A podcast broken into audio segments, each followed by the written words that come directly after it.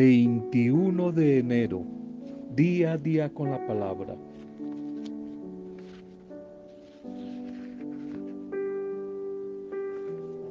Bueno es ayudar, compartir, dar cuando nos lo pidan, pero muchísimo mejor es ser solidarios, es compartir, es dar sin que nos lo pidan como buenos entendedores, como mujeres y hombres sensibles, sensibles al dolor humano.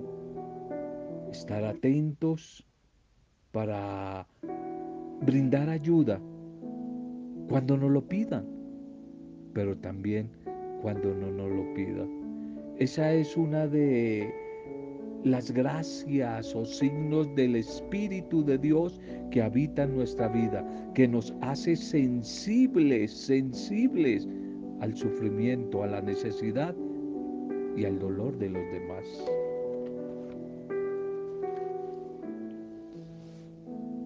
Bendiciones a tu vida, un abrazo, saludo, saludo a cada uno de ustedes, saludo, bendición a las familias a las comunidades, a las pastorales, a los grupos, a todos los que les visita el amor de Dios, la bondad de Dios a través de este audio. Nuestra intercesión por cada uno de ustedes, nuestra intercesión por cada uno de ustedes, por las dificultades, las adversidades que quizás pueden estar atravesando Ánimo, ánimo, ya vendrán días mejores, tiempos mejores en el amor, en la bondad de nuestro buen Dios. Ánimo, ánimo que Dios no, nos, no se ha olvidado de nosotros. Dios no nos ha abandonado. Ánimo. Saludo, intercesión y gratitud a todos los que hoy están de cumpleaños, celebrando alguna fecha especial, algún aniversario. Un feliz día para ustedes bendiciones, bendiciones para cada una de sus vidas. Primer mensaje para hoy. Cuando termina el juego, cuando termina el juego. Libro de Santiago, capítulo 5, verso 1. Vamos ahora, ricos, llorad, llorad por vuestras miserias que vendrán las miserias, los sufrimientos que vendrán a ustedes ricos, que han sido egoístas y no han sabido compartir con el necesitado.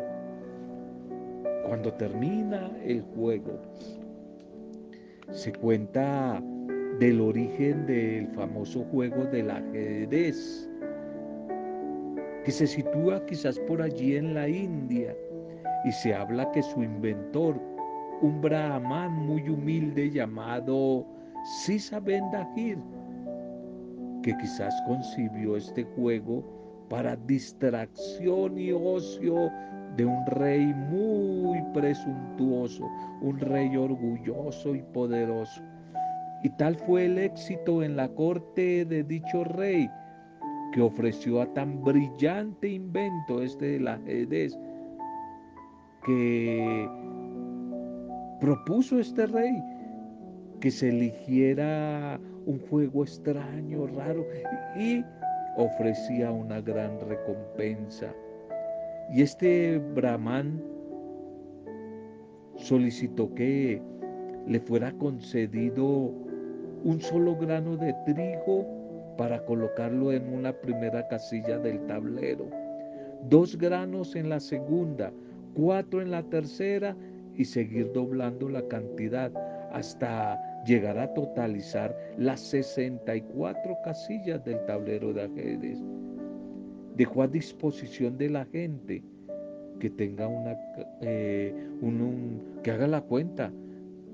Dejó a que la gente buscara si quiere una calculadora a la mano para intentar saber la cantidad de granitos de trigo que le, correspondieron a este sabio por la invención de este juego del ajedrez.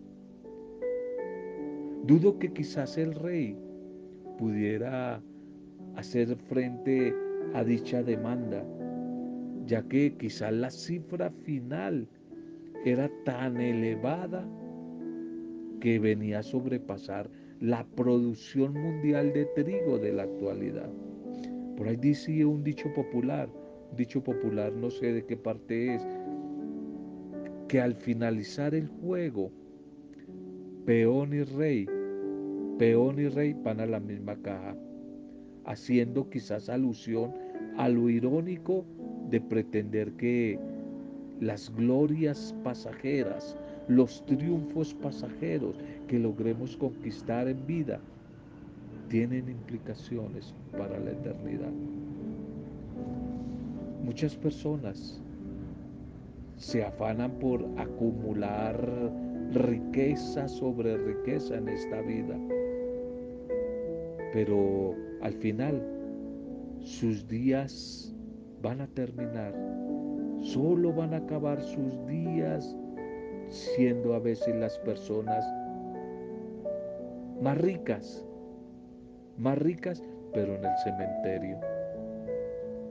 Nada hemos traído a este mundo y sin duda tampoco nada podremos llevarnos. Dijo San Pablo a su discípulo Timoteo en primera de Timoteo capítulo 6 verso 7. Nada hemos traído y nada nos llevaremos de este mundo. Nada nos llevaremos.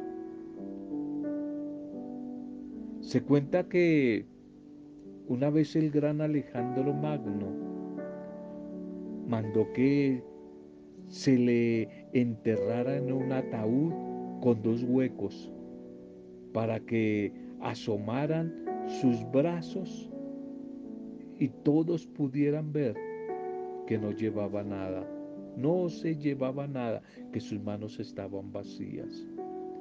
Es que definitivamente la mortaja al final no tiene bolsillos. Si lo sabías o no lo sabías, claro que sí.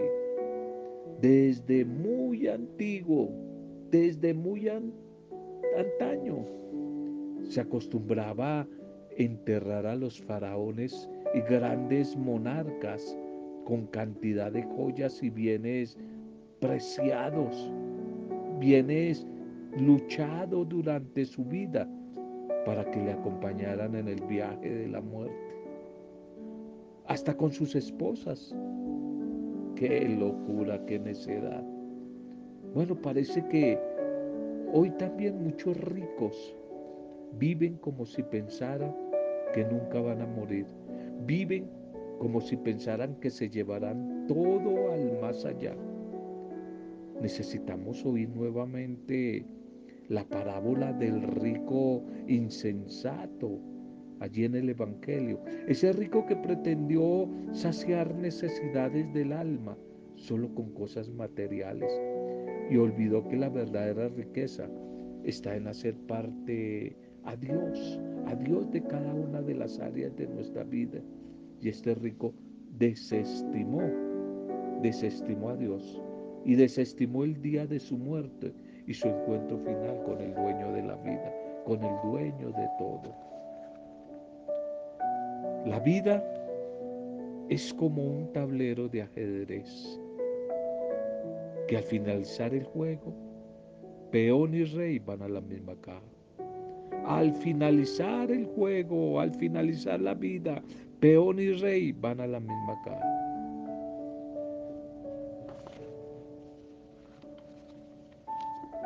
Bien, vamos a nuestra liturgia para este día. Titulemos el mensaje. Y llamó a los que quiso y los hizo sus compañeros. La primera lectura para hoy es primer libro de Samuel, Samuel 24, 3 al 21. Primera de Samuel 24, 3 al 21. Dijo David, no alargaré la mano contra Saúl, pues él es el ungido del Señor. Él es el ungido del Señor.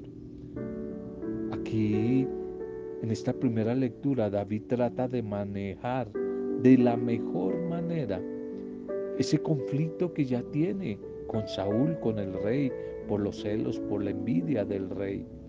Y sin embargo, las ambiciones, esas ambiciones mutuas, van a impedir que se llegue a un pleno entendimiento entre los dos. Y con esto se va a demostrar que la relación entre el rey de Israel, Saúl, y sus seguidores se basa solo en pleitesías y no en la comprensión y en el respeto del uno por el otro. Jesús el Señor más adelante nos va a proponer un modelo alternativo centrado por completo en los valores del reino de Dios. Este acto de benevolencia ejercido por David respecto a su adversario Saúl, que nos relata la primera lectura, más que un gesto de perdón, es un acto de fe en la providencia de Dios. Juez justo que intervendrá su tiempo a favor, a favor de su siervo. Es un relato curioso y puede ser hasta cómico. Tuvo la oportunidad, diríamos en lenguaje nuestro coloquial, el papayazo David de desaparecer, de matar al enemigo que lo andaba buscando para matarlo, a Saúl. Lo tuvo allí, es curioso, simpático la narración. Eh, David, eh, Saúl va con su ejército en busca de Saúl para matarlo. Y resulta que como que algo le sentó mal a Saúl. Y entonces necesitaba de, de hacer sus necesidades en algún sitio. Y resulta que se metió a buscar un sitio en una cueva, justo, justo donde David estaba escondido.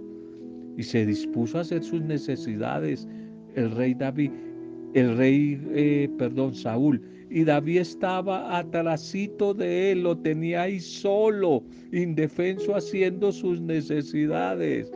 Lo ha podido matar facilito, facilito. Pero sin embargo, sin embargo, David, pudiendo eliminarlo ahí, decide dejar todo en manos de Dios.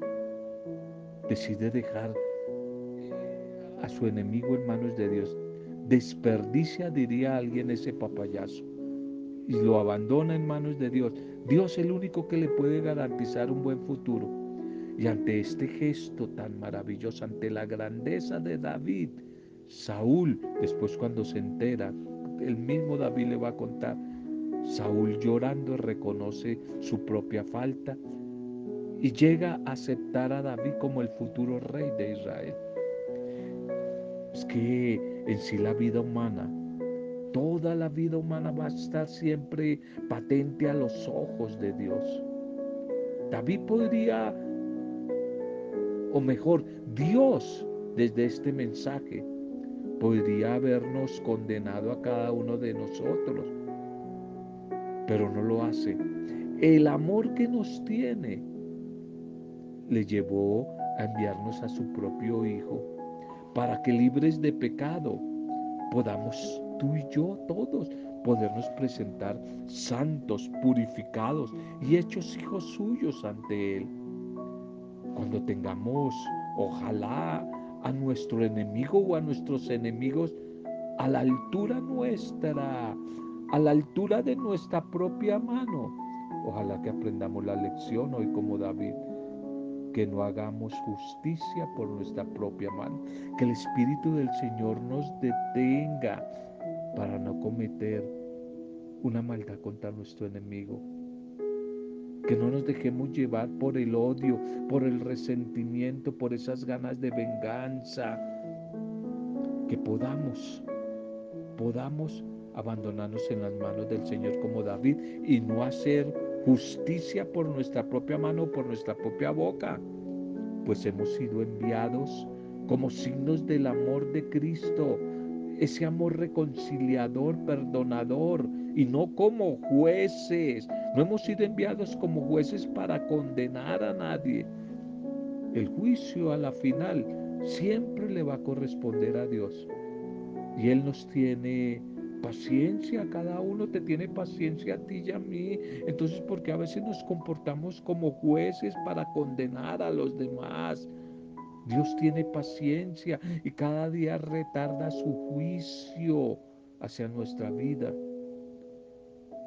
Mientras, como un Padre amoroso, Él con paciencia espera nuestro retorno nuestro retorno a Él, arrepentidos, que reconozcamos los errores, pero desde su amor, no desde el miedo, no desde eh, sembrar en nosotros violencia, sino desde su amor misericordioso, siempre esperándonos para que recibamos su ternura, para que recibamos su bendición. Él siempre esperándonos con alegría en su casa el Evangelio para hoy.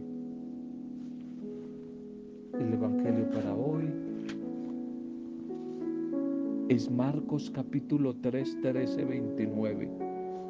Marcos 3, 13, 19. Y Jesús llamó a los que quiso para que estuvieran con él. Dice el Evangelio que en aquel tiempo Jesús subió al monte y allí llamó a todos los que quiso y se fueron con él e instituyó a doce para que estuvieran con él y para enviarlos a predicar y para que tuvieran autoridad para expulsar a los demonios. Simón, a quien puso el nombre de Pedro, Santiago, el de Zebedeo y Juan, el hermano de Santiago, a quienes puso el nombre de Boanerges, es decir, los hijos del trueno, Andrés, Felipe, Bartolomé, Mateo, Tomás, Santiago el de Afeo, Tadeo, Simón el de Caná y Judas Escariote el que lo entregó. Estos fueron los nombres de los doce discípulos apóstoles.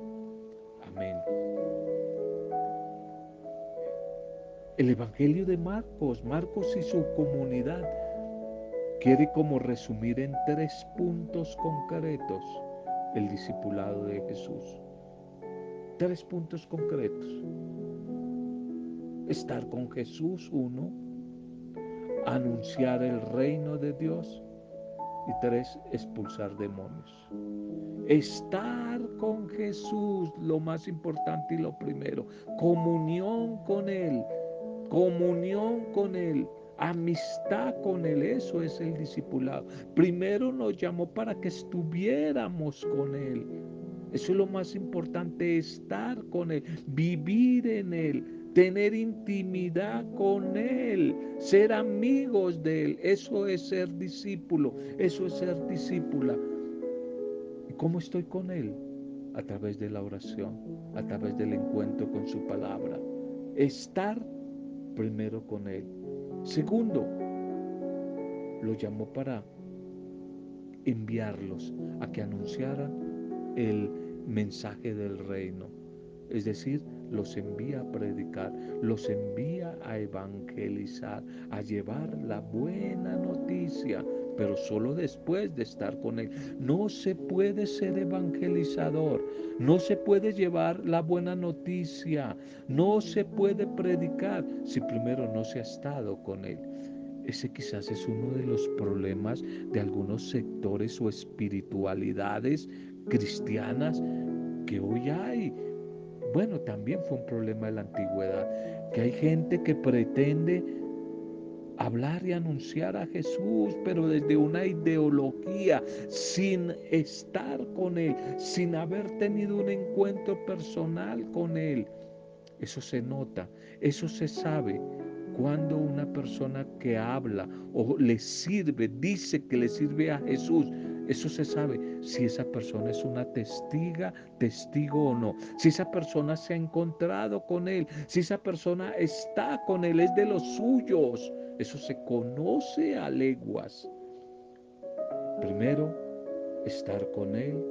Segundo, los envía a anunciar el mensaje del reino, la evangelización, la predicación. Y tercero, expulsar demonios. A expulsar demonios los demonios de muerte, los demonios del egoísmo, los demonios de la corrupción, los demonios de la envidia, del rencor, de la venganza. Bueno, ¿cuál será tu demonio? ¿De los celos? ¿Mm? ¿Del orgullo, de la prepotencia, de la soberbia, de la duda? Bueno, a eso los envía. Tres características. Estar con Jesús compartir la vida con el maestro. Y eso significa aprender directamente de su comportamiento, lo que hay que hacer. Si el discípulo, desde esa comunión íntima con él, aprende, aprende esta primera lección y gran lección, cuando aparezcan los momentos de dificultad, bastará solo que se pregunte ¿Qué haría el maestro en esta situación? Y para encontrar la respuesta segurita, pone los ojos en Jesús y nunca quitarlo. ¿Qué haría el Señor en esta situación? Porque hay amistad con Él, hay intimidad con Él. A propósito, te pregunto, ¿cómo está tu comunión con Él? ¿Cómo está tu amistad con Él? ¿Cómo está tu relación con Él? No tenemos derecho a quejarnos si me he alejado de la amistad con Él, si me he alejado de la comunión con Él, si mi relación con Él está fría, distante, está ajena, no tengo derecho a quejarme, no tengo derecho a quejarme. Necesito, necesito cada día tener una mejor, más sincera, sabia, madura relación con este Señor, con el Dios de la vida que es Él. Él es el dueño de la vida. Estar con Jesús el Señor no es tampoco solo aprender lo que Él hizo para repetirlo después con los demás. Significa ir más allá, significa algo más. Significa quizás atreverme a adquirir sus criterios sus criterios, su visión de la vida, su proyecto de vida, sus criterios para tener la libertad de hacer nuevas cosas. Esas cosas que exigen cada vez más compromiso, más tiempo. Ubicar en cada lugar, ubicación en cada cultura, en cada momento, en cada realidad de la historia. Ese seguimiento de Jesús como maestro no está pensado solo desde la individualidad, sino que también se trata, y es bien importante, de un proyecto comunitario, un proyecto de humanización que hay que compartir con otros, que hay que compartir con otros que son diferentes, es desde la diversidad que se construye la verdadera comunidad. Proyecto con otros, proyecto que debe ser anunciado con otros. Para eso habrá que romper fronteras, paradigmas antiguos. ¿Recuerdan el texto en días pasados de el vino nuevo en odres nuevos? E, es eso, romper paradigmas, romper, eh, atreverse uno a ser creativo, a la novedad. Eso es, eso es. Atreverme a enfrentar nuevas circunstancias. Es que entre los discípulos de Jesús están Pedro y Judas. Pedro y Judas. La fidelidad de Pedro quizás es proverbial precisamente por haber pasado por la infidelidad. Pedro le fue infiel, pero se atrevió a superar al final esa infidelidad. cambio Judas no. Pedro y Judas símbolos de fidelidad e infidelidad. Resumen la historia de los discípulos de la comunidad de Jesús, esa comunidad de todos los tiempos. Pero quizá lo importante es que no nos cerremos en una traición, que no nos quedemos en la traición, sino que nos levantemos a buscar la reconciliación en nuestra relación con Jesús. Y Jesús el Señor da a los doce el poder del Espíritu, el poder de expulsar demonios. Recojamos esta figura con toda la carga teológico-cultural del tiempo de Jesús y que hoy Marcos y su comunidad nos, nos proponen. Demonio, demonio, era el símbolo donde se acumulaba lo negativo de la historia. Demonio era el signo de, de la injusticia, del egoísmo, de la corrupción, de la enfermedad, de la cultura de la muerte.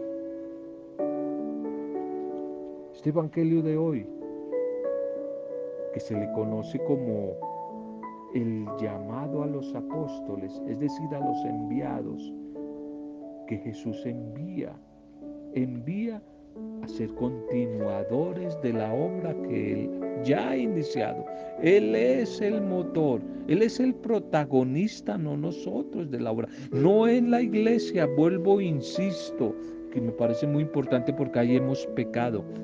La importante no es la iglesia, el importante es Jesús. Por muchos años, y hoy creo que también, el gran pecado, un gran pecado, es que la iglesia se ha predicado a ella misma como protagonista y no a Jesús.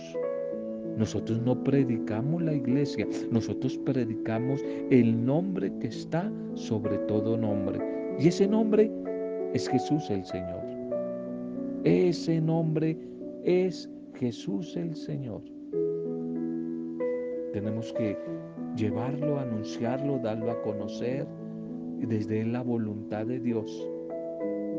Esa voluntad de Dios que es que todos seamos salvos, todos seamos salvos, todos le encontremos sentido a la vida, sentido a esta existencia humana. Nos envía Él no solo como profeta, profeta es el que anuncia y también denuncia y renuncia también sino como testigos del amor, testigos de la misericordia de Dios, testigos del perdón, de la reconciliación. Quien escucha el mensaje y va en nombre, en nombre de Jesús, de verdad participa de su misión. La misión, la misma que Jesús recibió del Padre y no la ha participado a nosotros por el bautismo. El enviado se convierte en la prolongación de Jesús.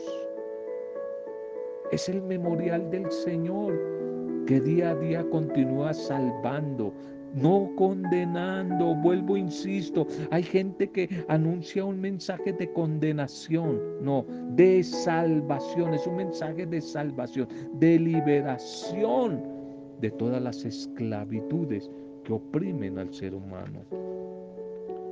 Preguntémonos hoy, ¿cómo nos relacionamos con los demás servidores, animadores, ministros, siervos del Señor en la comunidad eclesial? ¿Cuál es nuestra relación con ellos? No se nos olvide que es en equipo. Él nos llamó en equipo y nos envía en equipo. ¿Cuál es nuestra relación con las personas que están bajo nuestra autoridad?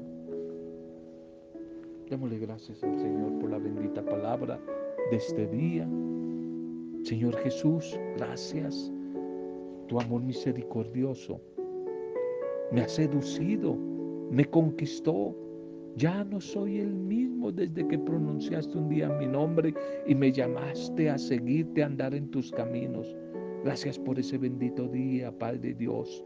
Gracias por mirarme con misericordia y creer que yo puedo colaborar en tu plan de salvación, en tu plan de liberación, de transformación, Señor, de la sociedad. Gracias por mirarme con misericordia. Gracias por confiarme los secretos de tu corazón e invitarme a ser tu prolongación en la historia del mundo, Señor. Gracias, gracias. Qué bueno, Señor, que nos ha llamado sin ningún reparo de clase, raza, sexo, color de piel, condición social, religión, ideología política. No, no te importa eso.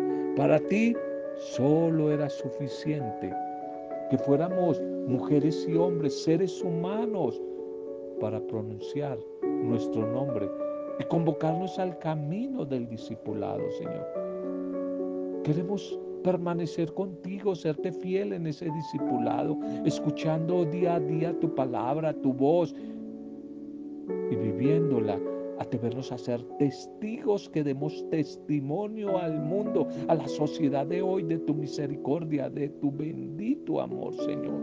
Gracias. Bendito y alabado seas, Señor. Bendito y alabado seas. Que a través de la palabra que hoy hemos compartido, sean bendecidas nuestras vidas, nuestras familias, las mujeres solas, viudas, los niños, los ancianos, las parejas.